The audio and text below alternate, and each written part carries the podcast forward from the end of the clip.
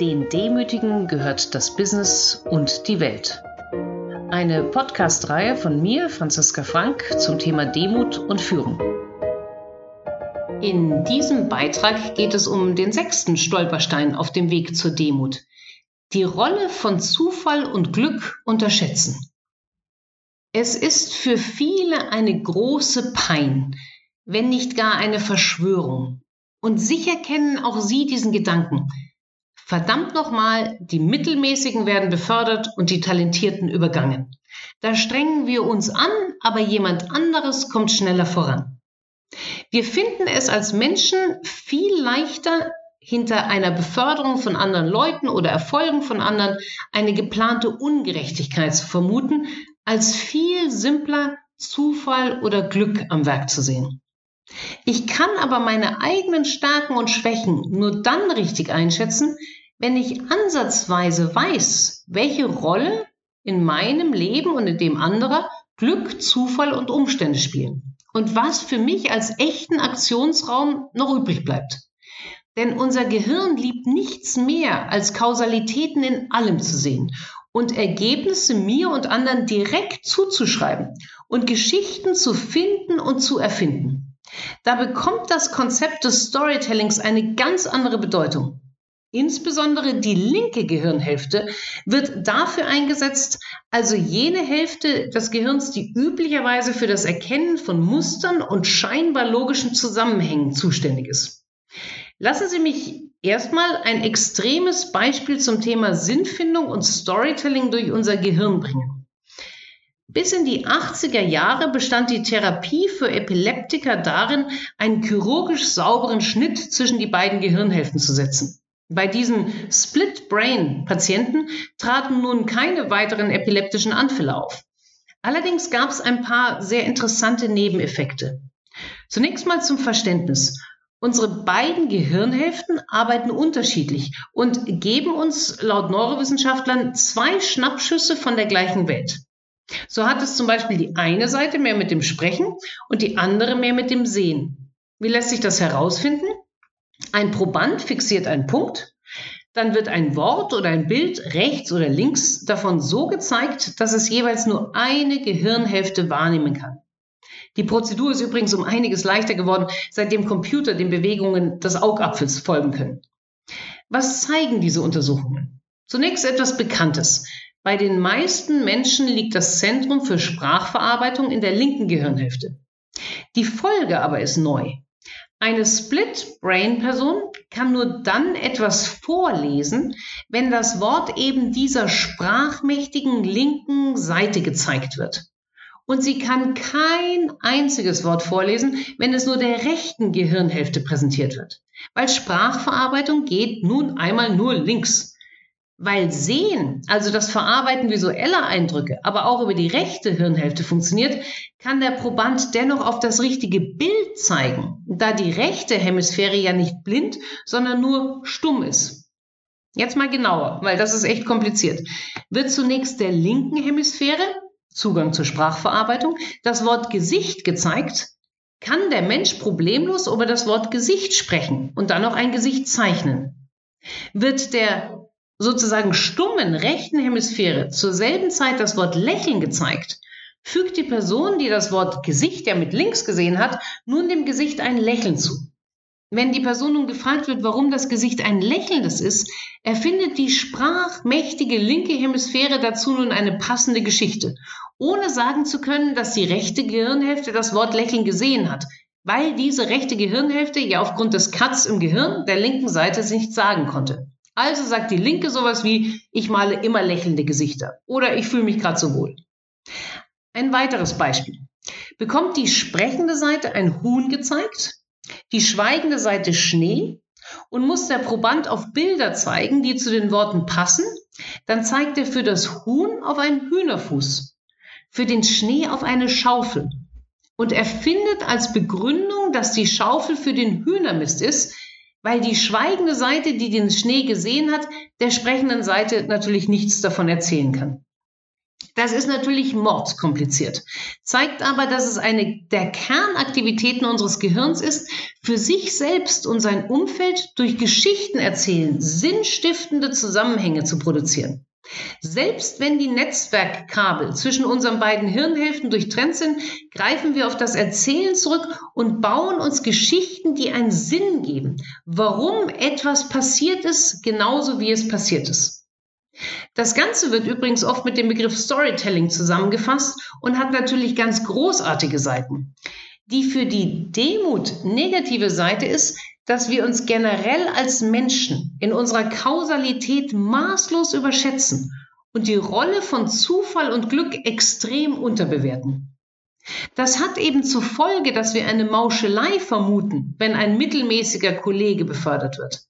Dabei ist es zumeist die reine Macht des Zufalls. Der eine mittelmäßige trifft auf einen besonderen Mentor, der andere hat das Glück, dass der Chef wechselt. Genauso kann der Talentierte Pech haben. Kein Posten ist verfügbar, um ihn herum sind drei andere gleichfähige, etc. Da es insgesamt weniger Top-Talentierte gibt, begünstigt der Zufall rein statistisch die durchschnittliche Masse. Noch plakativer wurde dieser Effekt in einem künstlich geschaffenen Musikmarkt mit mehr als 14.000 Teilnehmern demonstriert. Es war tatsächlich reine Zufälligkeit, welche Songs in diesen sieben unterschiedlichen Teilmärkten die populärsten wurden. Zwar fanden sich weder die extrem schlechten ganz oben noch die extrem guten ganz unten, aber dazwischen waren tatsächlich alle Ergebnisse möglich. Das heißt, der Beste setzt sich eben nicht unbedingt durch und der Schlechteste versagt nicht unbedingt vollkommen. Man kann sich nun vorstellen, dass es für eine Führungskraft wichtig ist, sich nicht darin zu überschätzen, wie viel sie bewirken kann. Also was sagt die Forschung zur messbaren Wirkmächtigkeit? Hier gibt es einen großen Kampf in der Literatur. Zunächst einmal bezüglich des Einflusses von Vorstandsvorsitzenden. So gibt es Forscher, die einen CEO-Effekt auf die Unternehmensperformance von fast 40 Prozent sehen. Andere dagegen setzen die Wirkung bei höchstens 5% an. Der ganze Rest sei Glück und Zufall. Eine dritte Gruppe setzt sich zufrieden in die Mitte und argumentiert mit ähnlich großen Datenmengen wie die beiden anderen Gruppen, dass das Handeln eines CEOs um die 20 Prozent der Ergebnisse eines Unternehmens erklären kann. In sich schnell ändernden Industrien ist der Effekt größer als in regulierten, eher behäbigeren Industrien. Ebenso gibt es in kleineren Unternehmen größere Effekte als in größeren Unternehmen. Also können Sie hier schon mal wählen, was Sie als wahrscheinlichstes sehen. Können Sie Ihren Einflussbereich um 5, 20 oder 40 Prozent beeinflussen? Sie sehen hier aber schon etwas Interessantes. Niemand sagt, dass eine Führungskraft um 100 Prozent beeinflussen kann. Niemand sagt, dass eine Führungskraft nicht beeinflussen kann. Ein großer Teil dessen, was passiert, hängt eben von Glück, Zufällen und Umständen ab. Die Frage ist aber dennoch, ist denn dieser Effekt von 5, 20 oder 40 Prozent auf den unteren Hierarchiestufen größer oder kleiner? Wie sieht's hier aus? Beeinflusst eine Führungskraft die Ergebnisse ihres Verantwortungsbereiches mehr oder weniger als ein CEO? Hierzu gibt es tatsächlich keine Daten. Man könnte zwei grundsätzlichen Thesen folgen. These 1. Auf einen kleineren Verantwortungsbereich haben Entscheidungen, Prozesse, Kulturelemente von so vielen anderen Stellen des Unternehmens Einfluss, dass der Effekt der Führungskraft nur geringer sein kann als der eines CEOs. Denn die Führungskraft kann nicht an den großen wichtigen Stellschrauben des Unternehmens drehen, sondern nur an den kleinen im eigenen Bereich. Die These 2 wäre andersrum. Besonders in Bereichen, die eine klare Aufgabe haben, die sie konzentriert verfolgen darf, sollte der Effekt der Führungskraft nun um einiges größer sein als der eines CEOs. Denn hier hat die Führungskraft allein aufgrund der geringeren Anzahl von Mitarbeitern mehr direkten Einfluss auf diese, auf die Organisation und die Prozesse, sodass sie oder er erheblich mehr bewegen kann. Das würde wieder zu der Studie passen, die den Effekt der CEOs in kleinen Unternehmen stärker sieht. Wir werden keine ganz klare Antwort finden. Wichtig ist zu verstehen, dass es generell stärkere Effekte der Führung geben kann, wenn es im Unternehmen vorher einen schlechten CEO gegeben hat. Ebenso wie eine Führungskraft mehr Einfluss haben wird, wenn vor ihr eine unfähige saß. So erzählte mir ein Vorstandsvorsitzender, wie leicht es sei, low-hanging wins einzusammeln, weil die Führungskraft vor ihm so unsäglich unfähig gewesen war. Fragen Sie sich nun, was das ganze Führen eigentlich soll, wenn man so wenig Effekt haben kann. Nun, zum einen hängt der Effekt sicher von der Art der Führung ab. Jemand, der alles über den eigenen Schreibtisch gehen lässt, wird naturgemäß weniger bewegen können, als wenn er oder sie andere ermächtigt und damit die eigene Wirkkraft fundamental verstärkt. Zum anderen dürfen wir nicht vergessen, dass wir zwar keine Kontrolle über Glück und Umstände haben, aber dass diese auf einen vorbereiteten oder unvorbereiteten Geist treffen können. Und der Vorbereitete wird auf Dauer sehr viel mehr Glück und Erfolg haben. Und zudem das ist fast das Wichtigste, darf man die negativen Seiten von Führung nicht vergessen. Ganze 53 Prozent der Arbeitssuchenden schauen sich nach einer neuen Stelle um, weil ihr Vorgesetzter sich aus ihrer Sicht schlecht verhält. Da haben Sie schon mal einen großen Hebel dafür, dass sich Führung auf jeden Fall in dem Sinne lohnt, dass schlechte Führung, und zwar jede schlechte Führung für das Unternehmen sehr kostspielig ist. Zusammengefasst heißt das, dass es für die Demut notwendig ist, zu verstehen, wie viel im eigenen Leben von Zufall getrieben ist.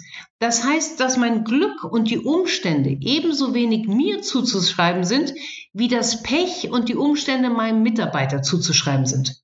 Wenn man das jetzt verstanden hat, kann man beginnen, sich nun so objektiv wie möglich seinen Stärken und Schwächen zu widmen. Dabei wünsche ich Ihnen für die nächste Woche Erfolg.